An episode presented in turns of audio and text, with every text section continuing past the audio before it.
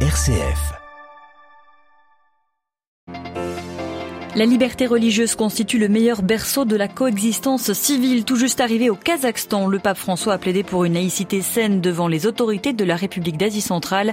Retour sur le 38e voyage apostolique de François dès le début de ce journal. À quelques kilomètres de Nour-Sultan, les combats font rage à la frontière entre l'Arménie et l'Azerbaïdjan. Erevan annonce des dizaines de morts. Dans le siège de l'invasion de l'Ukraine, le prix du gaz s'est envolé. Mais comment faire baisser les factures des Européens? L'Allemagne promet aujourd'hui une réforme de son marché de l'électricité en coordination avec l'Union européenne. Et puis enfin, sur fond de vives tensions communautaires ravivées par le Brexit, le roi Charles III s'est rendu en Irlande du Nord ce mardi, tandis que des dizaines de milliers d'Écossais ont pu rendre un dernier hommage à sa mère, la défunte reine Elisabeth. Radio Vatican, le journal, Marie Duhamel. Bonsoir à tous. Le pape François est donc au Kazakhstan, un 38e voyage apostolique de trois jours en Asie centrale, marqué par la participation du Saint-Père au 7e congrès des dirigeants des religions mondiales et traditionnelles, une occasion pour lui de réaffirmer la contribution positive des religions à la concorde entre les peuples, mais le pape va aussi rencontrer, encourager, renouveler dans la foi la petite communauté catholique locale, moins d'un pour cent de la population. Et puis enfin, comme le veut la tradition, le pape s'est tout d'abord exprimé aujourd'hui devant les autorités, les représentants de la société civile, diplomatique du pays. Sur fond de tensions liées à la guerre en Ukraine, il a rappelé au Kazakhstan sa vocation à être un pays de la rencontre en insistant particulièrement à Adélaïde Patrignani sur la liberté religieuse et le dialogue. En effet, Marie, le monde a un besoin urgent d'harmonie, selon François, qui a appelé le Kazakhstan à mettre au premier plan la dignité de l'homme. Et dans ce pays qu'il a qualifié de laboratoire multiethnique et multireligieux unique, la laïcité est inscrite dans la Constitution. Mais le pape a plaidé pour une laïcité qui reconnaissent le rôle précieux et irremplaçable de la religion et s'opposent à l'extrémisme. Le Saint-Père a ensuite évoqué des aspects politiques. La démocratie, a-t-il rappelé, constitue la forme la plus appropriée pour que le pouvoir se traduise en service en faveur du peuple et pas seulement de quelques-uns. Une démocratie mise en question au Kazakhstan, secouée en début d'année par des émeutes meurtrières. François a salué le processus de démocratisation engagé ces derniers mois, mais la démocratie et la modernisation ne doivent pas être réduite à des proclamations, a-t-il prévenu. Enfin, le pape a abordé le rôle géopolitique du pays, un souverain pontife venu pour amplifier le cri de tant de personnes qui implorent la paix, voie de développement essentielle pour notre monde globalisé, a-t-il déclaré. Au moment d'une guerre folle et tragique en Ukraine, demander plus de multilatéralisme et de dialogue au niveau international. Un nouvel esprit d'Helsinki a-t-il résumé, en référence aux accords de 1975 qui ont consacré la détente entre occidentaux et soviétiques. Merci Adélaïde Patrignani. Et puis demain, le pape s'exprimera à l'ouverture donc du congrès des dirigeants des religions mondiales et traditionnelles à Nour-Sultan. Il présidera également une messe dans l'après-midi. Des rendez-vous à suivre en direct dès 5h50 heure de Rome demain matin sur notre site internet et sur notre page Facebook Vatican News en France. Non loin du Kazakhstan, une éruption de violence inattendue à la frontière entre l'Arménie et l'Azerbaïdjan a coûté la vie à au moins 49 soldats arméniens la nuit dernière. Les bombardements auraient diminué d'intensité, mais la situation resterait extrêmement tendue sur place et ce, bien que le Kremlin ait annoncé avoir négocié un cessez-le-feu, ce qui n'a pas été confirmé à ce stade par aucun des deux États concernés. À Asmik Arakelian. Des tirs d'artillerie et de drones sur le nord et du sud d'Arménie. Dans certaines villes et villages du province sunnique et Geralkunik, les civils ont été évacués. Les forces armées azerbaïdjanaises tirent aussi sur les colonies. Le premier ministre arménien Nikol Pachinian a expliqué que l'Azerbaïdjan trouve que la question du Haut-Karabakh n'existe plus après sa victoire et la signature de l'accord du cessez-le-feu du 9 novembre 2020. Et Bakou n'a rien à négocier avec l'Arménie. Également, président continue à évoquer la question de la démarcation et de la délimitation d'Arménie en ayant un but d'avancer ses territoires. Bakou veut aussi un couloir à Zangezur, bien que l'Arménie annonce qu'elle ne va donner aucun couloir à personne à travers de ses territoires souverains. Au cours d'un mois, il devrait avoir lieu une réunion entre les ministres des Affaires étrangères de deux pays pour les négociations de fonds sur la rédaction du traité de paix.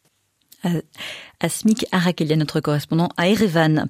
Déployé en force de maintien de la paix dans le Haut-Karabakh et massivement engagée en Ukraine, l'armée russe sur tous les fronts, elle a annoncé des frappes massives aujourd'hui sur les territoires récemment repris par les troupes ukrainiennes, 6000 km à Kiev. Dans ces zones, les régions de Kharkiv et de Donetsk, les deux armées s'accusent réciproquement de crimes de guerre. Pour la première ministre finlandaise, la Russie devrait faire l'objet de nouvelles sanctions européennes en raison de son chantage énergétique. Appelle lieu à l'unité. Le 30 septembre prochain, les 27 ministres européens de l'énergie se réuniront pour examiner les mesures d'urgence proposées par la Commission européenne cette semaine afin d'enrayer l'envolée des prix du gaz et de l'électricité provoquée par cette guerre en Ukraine. Depuis Berlin, le chancelier allemand Olaf Scholz a plaidé ce matin devant le patronat du pays pour une réforme du marché de l'électricité euh, dans son pays et puis au niveau aussi européen pour tirer les prix vers le bas. À Berlin, Delphine Herbolier. La proposition de Olaf Scholz de réformer le marché de l'électricité n'est pas nouvelle. C'est l'une des nombreuses mesures de son troisième plan d'aide contre l'inflation qu'il a présenté début septembre, un plan d'aide de 65 milliards d'euros.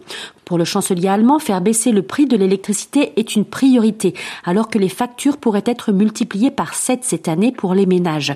Olaf Scholz veut donc aller vite. Il veut que cette réforme soit mise en pratique en Allemagne dès cet hiver. Concrètement, il envisage de confisquer les super profits réalisés par énergéticiens qui produisent de l'électricité à partir de renouvelables ou du nucléaire. Ces entreprises profitent en effet d'un niveau très élevé du prix de l'électricité alors que leurs coûts de production sont faibles. Le prix de l'électricité en Allemagne et en Europe est en effet indexé sur le prix du gaz qui s'est envolé depuis la guerre en Ukraine. Si Berlin veut réformer son marché en interne, elle le fait aussi en lien étroit avec l'Union européenne. La Commission devrait présenter cette semaine une réforme similaire.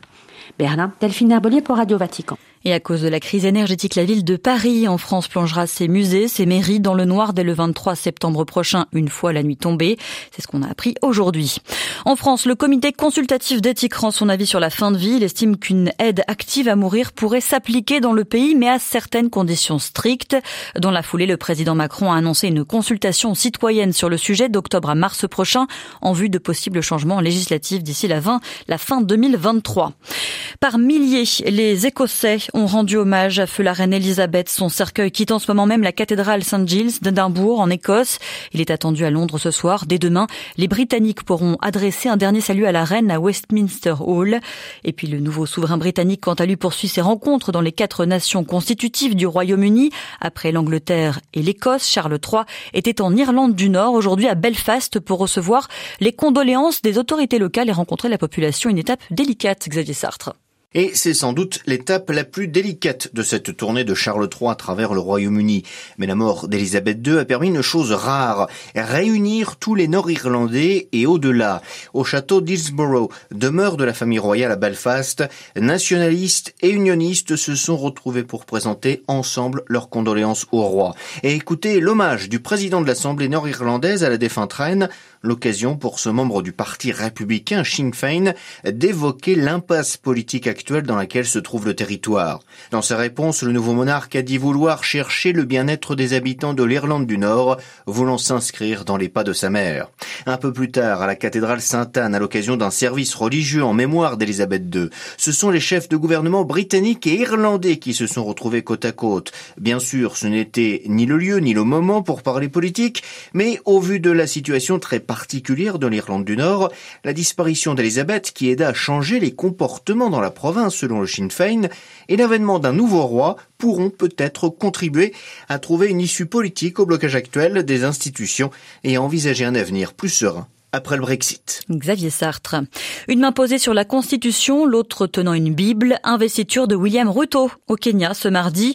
Élu avec seulement 233 000 voix d'avance, il a promis d'être le président de tous les Kenyans. Il devra œuvrer à la réconciliation, mais aussi au rebond économique du pays. La locomotive de l'Afrique de l'Est a vu sa dette exploser ces dernières années pour s'établir à 67% du PIB. Attention, bombardement annoncé en Somalie. Élu en mai dernier, le président Hassan Sheikh Appelle ce soir la population à se tenir loin des zones Shebab pour éviter la mort. La guerre totale promise contre les terroristes islamistes après un attentat à Mogadiscio semble imminente.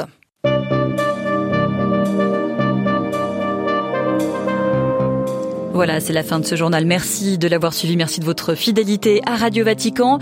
L'actualité du monde est bien sûr du Saint-Siège et du pape François. Pape François au Kazakhstan en ce moment. Euh, est de retour demain matin à 8h30 comme chaque jour. Je vous souhaite quant à moi une excellente soirée à tous.